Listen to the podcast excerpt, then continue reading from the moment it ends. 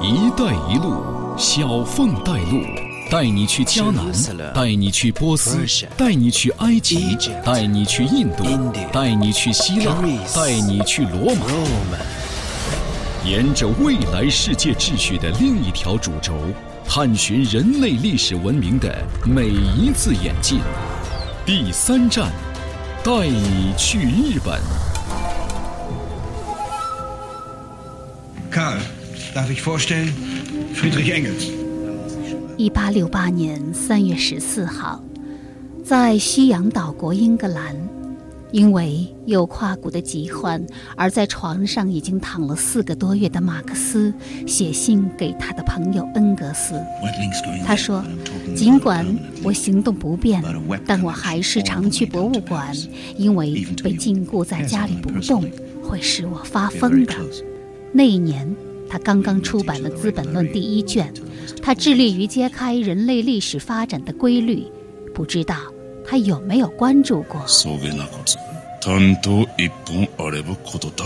就在世界的另一端，同样是一八六八年阴历三月十四日，东洋岛国日本，一个被禁锢在京都长达七百余年的皇室傀儡家族，也开始挣脱幕府的实际统治。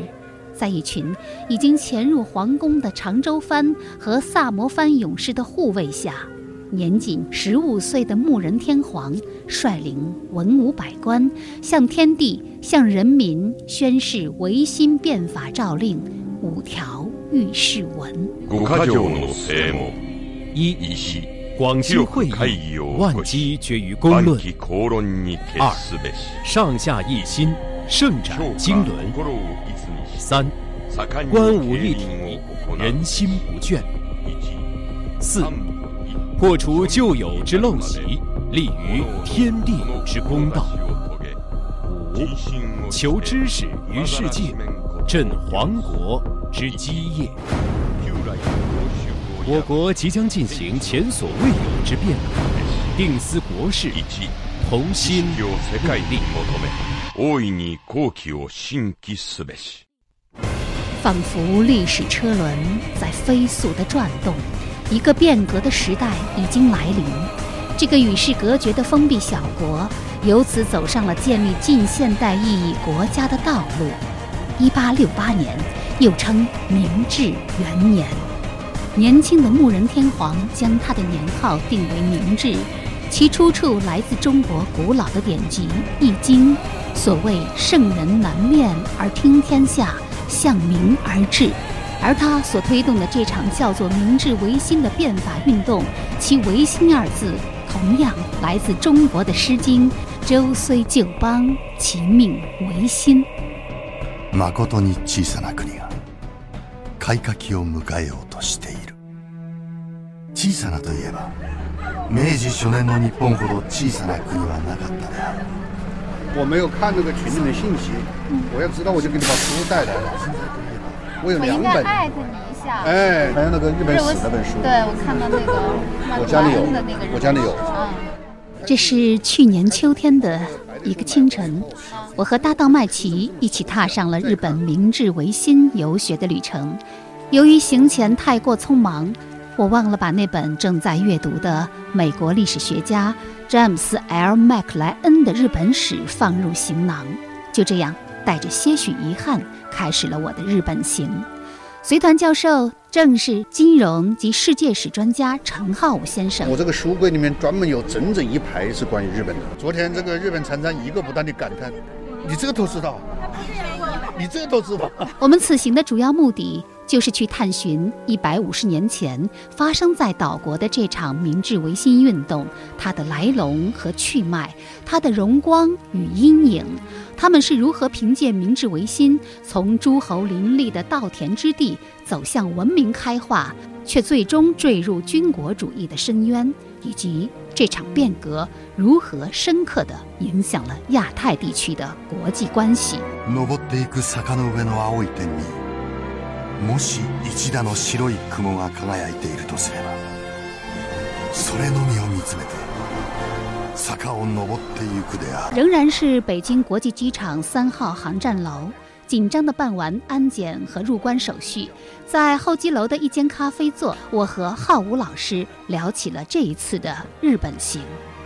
那我们这次的主题就是明治维新啊，其实。 维新这两个字还是来自我们中国，中国，这也是他们木下传统的一个体现。对对对对对，就是中国的文明在一千多年以前，从隋唐开始，我们对它的影响是特别的深刻。呃，在明治维新之前，其实亚洲的秩序是一个以中国为朝贡体系。那么明治维新它其实改变了这个秩序。由于明治维新这一历史事件而导致日本的崛起，特别是。他后期这种军国主义的崛起，对整个亚洲的政治版图产生了极为重要的影响。也就是说，在它所产生的这个呃结果当中，实际上是也包含着非常强烈的这种负面的因子，对不对？就是这种军国主义的扩张。我感觉这好像是他们走向现代化过程当中一段歧途。对，明治维新它前在一个前提就是说，日本通过这个伊藤博文宪法和普鲁士和德意志的这种联盟。使日本它走上了一种军国主义道路。这种联盟在二战期间演化为轴心国的这种同盟。当然，就是使日本真正的走向民主转型的道路走向今天，还是二战。它失败以后，在美军的占领之下，对，就是麦克阿瑟将军所制定的和平宪法，才真正让日本走上了文明是一个整体的这条道路。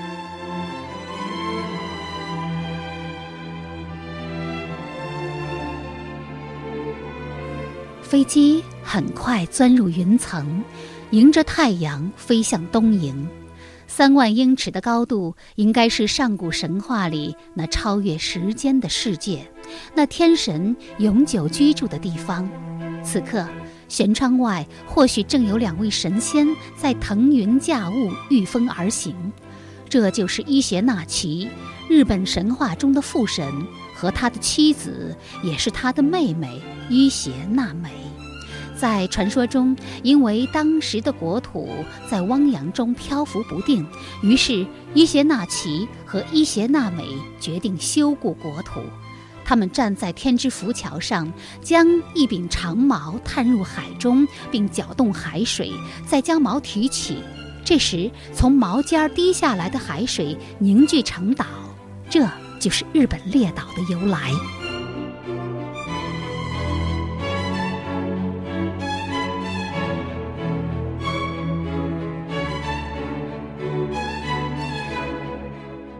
每个民族的上古神话所记录的都是早期先民的唯心世界观，但真正的历史还原则和神仙法术并无关系，需要考古学家和历史学家的严肃考据。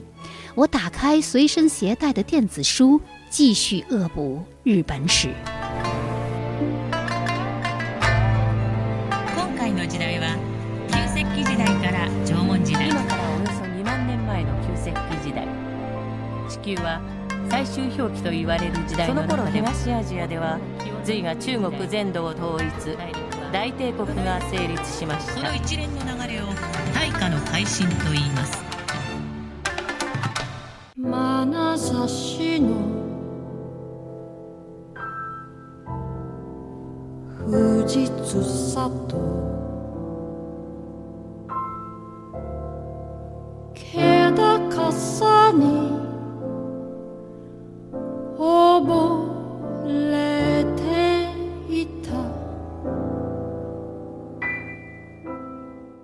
经过三个多小时的飞行，我们终于抵达了日本。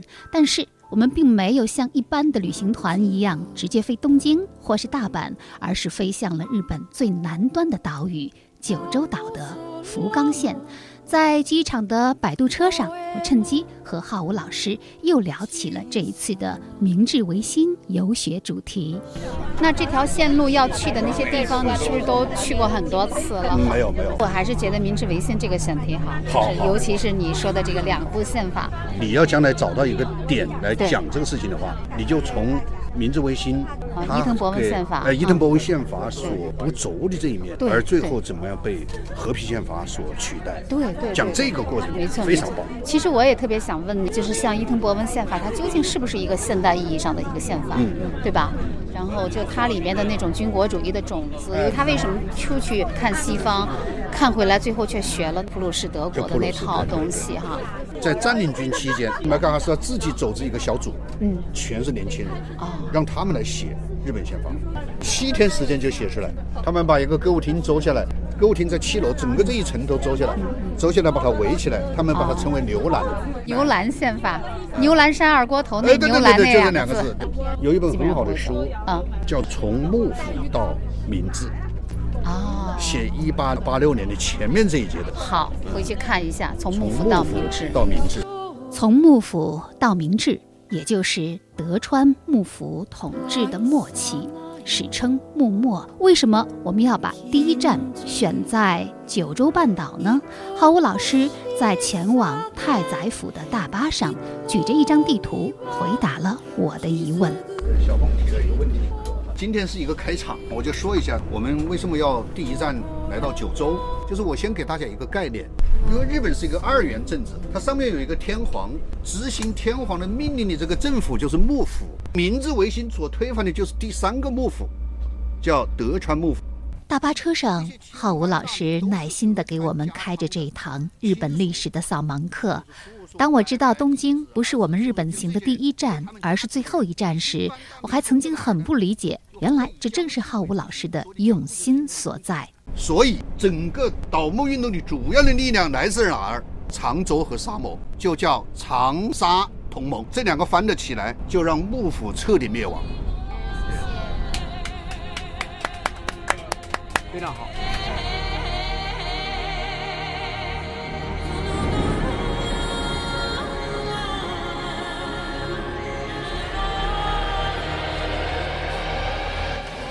是的，明治维新之前的日本正是德川幕府统治的末期。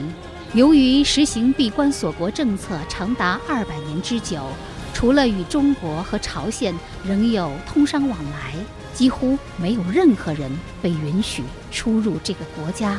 而西方也只有一小波荷兰商人被禁锢在长崎附近的一个小岛上。那么，萨长土肥的幕末志士为何要蓄谋推翻幕府的统治？天皇如何失去又重新找回他的权利？这层层的谜团会在我们接下来的阅读与行走中一步步的揭开。但此刻，我们已经站在了太宰府天满宫的庭院里。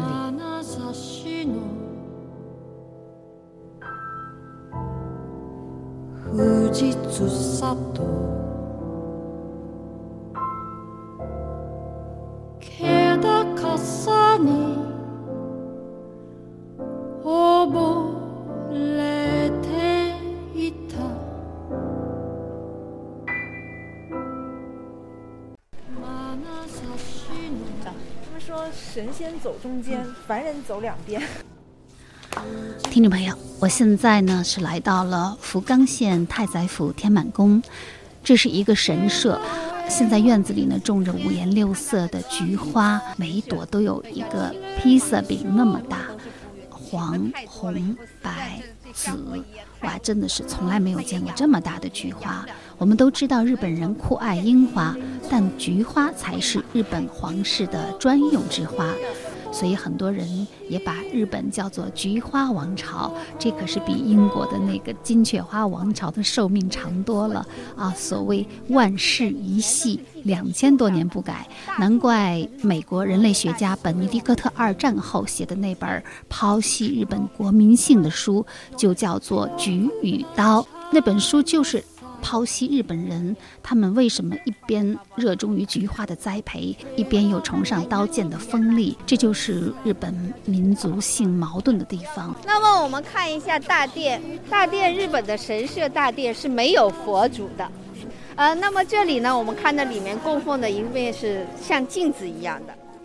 相对于此行围绕明治维新游学的线路设计，太宰府实际上是一个打卡景点儿。但神社供奉的宝物引起了我的兴趣，在大殿的正中央，一座金灿灿的神龛之上，立着的不是神仙，不是佛祖，而是一面镜子。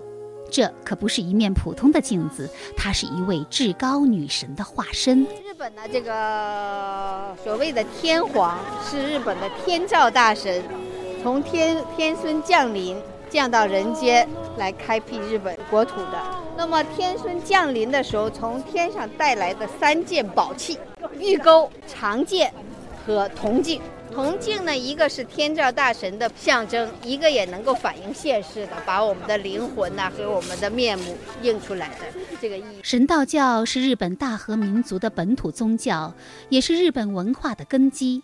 所谓神道，意思就是神的道路。他以对神明的深切尊崇为中心，属于泛灵多神信仰，诸如山神、水神、海神、雷神等等。而其中的太阳神，则是一位女神，又叫天照大神。在日本书记的记载中，用长矛搅动海水凝固日本列岛的父神伊邪那岐，在妻子死后无比悲伤，他来到。一条河流当中冲洗左眼，竟然诞生出一个美丽的女神，瞬间光芒照耀天地，这就是天照大神。由于掌握了权力的大和统治者一直奉天照大神为其祖先，因此大和家族又被称为天照系。日本天皇则被称为是天照大神，万世一系神的后裔。在天满宫开满巨型菊花的深宫大院里，我就日本的神道教向浩武老师请教。那浩武老师就他这个神道教，它就是一种自然崇拜，是吗？就是就是泛神论，是不是？有点像每个街道都有一个神。儒家和佛教传到日本之前，日本它有一个宗教，就是神道教。那么明治维新期间，明治政府颁布了一个叫。神佛分离令，神就是神道教，佛就是佛教。神佛分离令的颁布，使神道教上升到国家意识形态的层面，而佛教受到抵押。所以，是的，在江户时代，到过东京的外国人曾经留下一个共同的印象：这个国家同时受精神君主天皇和政治大军及幕府将军的双重统治。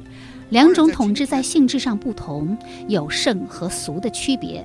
天皇逐渐被视为是宗教与道德的化身，政权正统的源泉，以及半人半神的统治者。幕府官僚则负责以他的名义统治国家，这俨然成为整个日本历史的独特现象。幕府是叫征夷大将军，然后他来管理这个国家，就相当于政府一样的。一直到一八六八年，幕府已经知道自己完蛋了，所以他才完成了一个行为，叫大政奉还。天皇就从虚职变成了实职。十五岁的明治被拉回到世俗政治的中心，这就叫王政复古。日本为巩固王权，将神道教尊为国教，视为国家神道。伊藤博文制定法律，将明治天皇推向神坛，以此为号召，扫清德川家族的影响。二战期间，军国主义掌权，更是将万世一系的皇统捧到了前所未有的高度。国家神道成为教导百姓誓死效忠天皇的工具，整个日本变成一架战争机器，一个嗜血的狂魔。直至广岛和长崎被投下两颗原子弹。日本人他这种天皇一系，天皇的神圣性是来自于他是一个神，他不是一个人。所以，麦克阿瑟将军在一九四五年占领了日本之后，天皇要到麦克阿瑟将军的司令部去报道。麦克阿瑟将军专门拍了一张照片。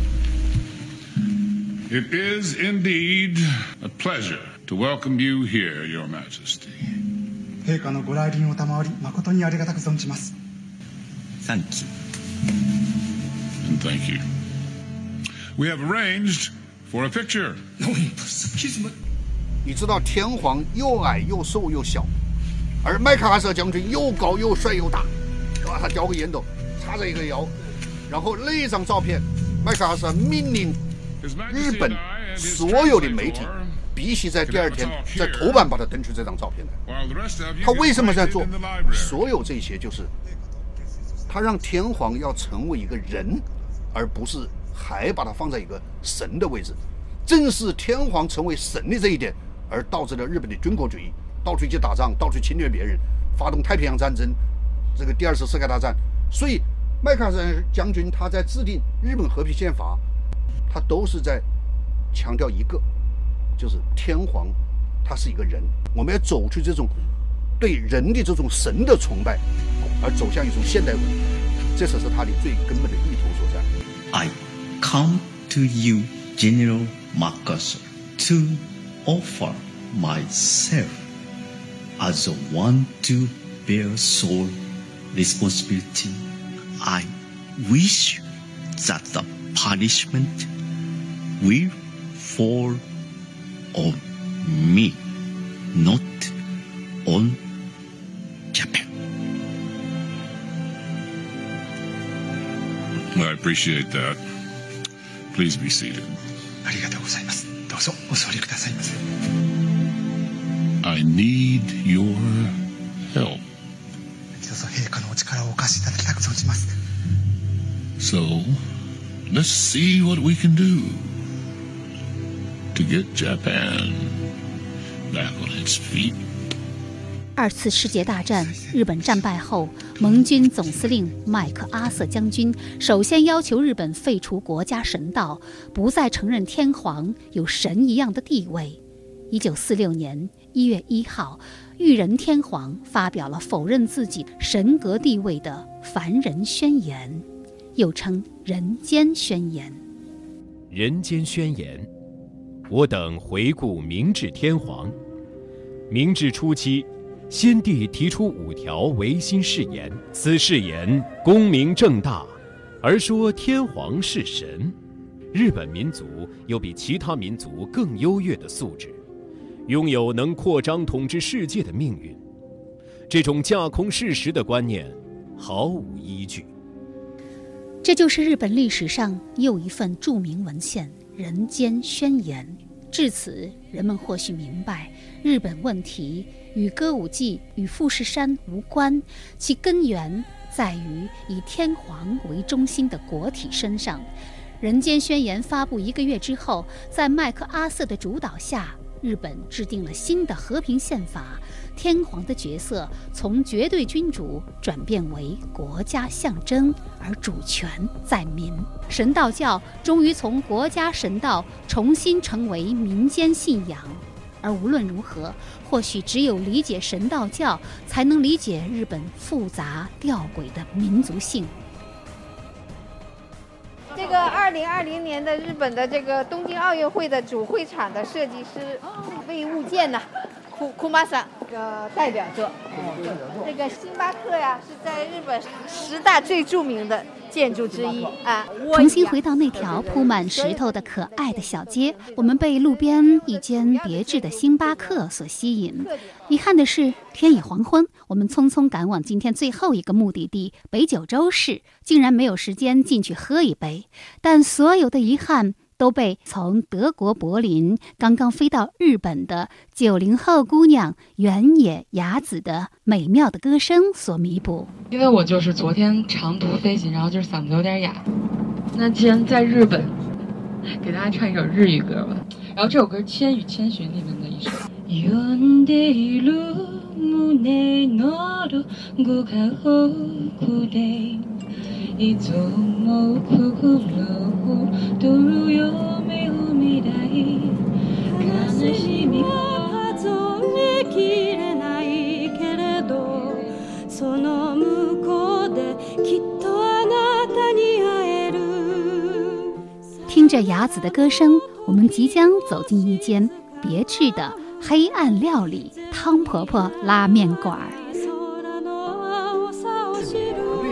也得去尝一尝，对不对？这是一家位于 shopping mall 的伊兰拉面馆。刚刚门口的招牌上写着“昭和三十五年创业”，也就是创办于一九六零年。好，现在侍者端上来一碗面，嗯，浓浓的豚骨汤上面呢是飘着葱花，有一枚鸡蛋。侍者放下了帘子，现在就可以旁若无人的大快朵颐了。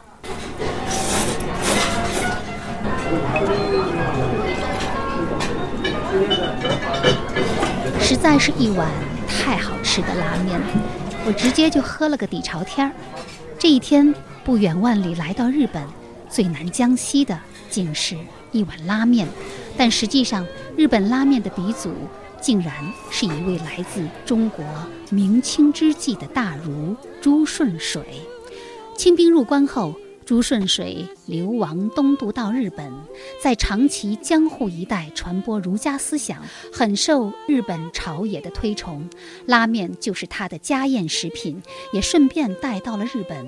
他和明治维新也不无关系，因为在他居住日本期间，长期担任江户以北的学术重镇水户藩藩主德川家的客卿，被认为是水户学派的开创者。水户学派。在幕府时期，专事日本独特性的研究，鼓吹尊王攘夷。水户藩也成为与萨长土肥并行的倒幕维新的右翼强藩。后来制造了轰动朝野的应天门事变的刺客，大多就是出自水户藩。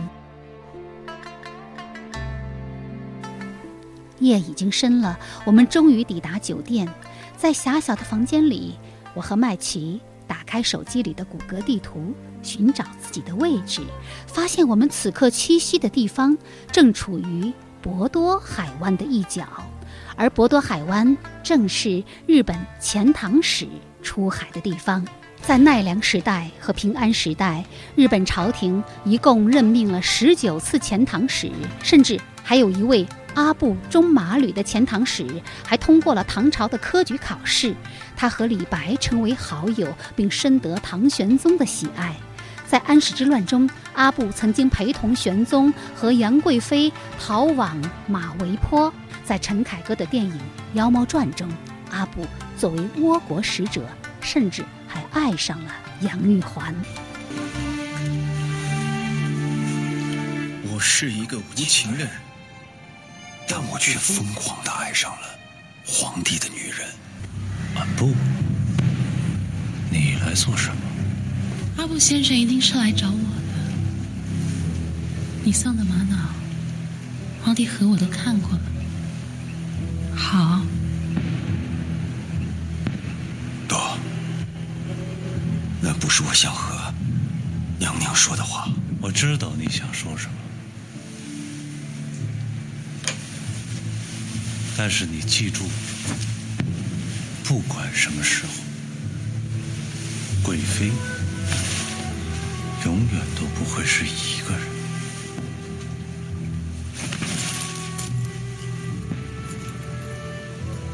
我们生生世世永不分离。皇帝没有杀我，可他的仁慈和轻蔑。还是让我倒在了贵妃的面前，他却在一旁写下了四个大字：“阿布，字送给你了，猜猜什么意思？”极乐之乐，驾驭所有的人，就是帝王的极乐之乐。或许唐玄宗所谓极乐之乐，乃帝王之术。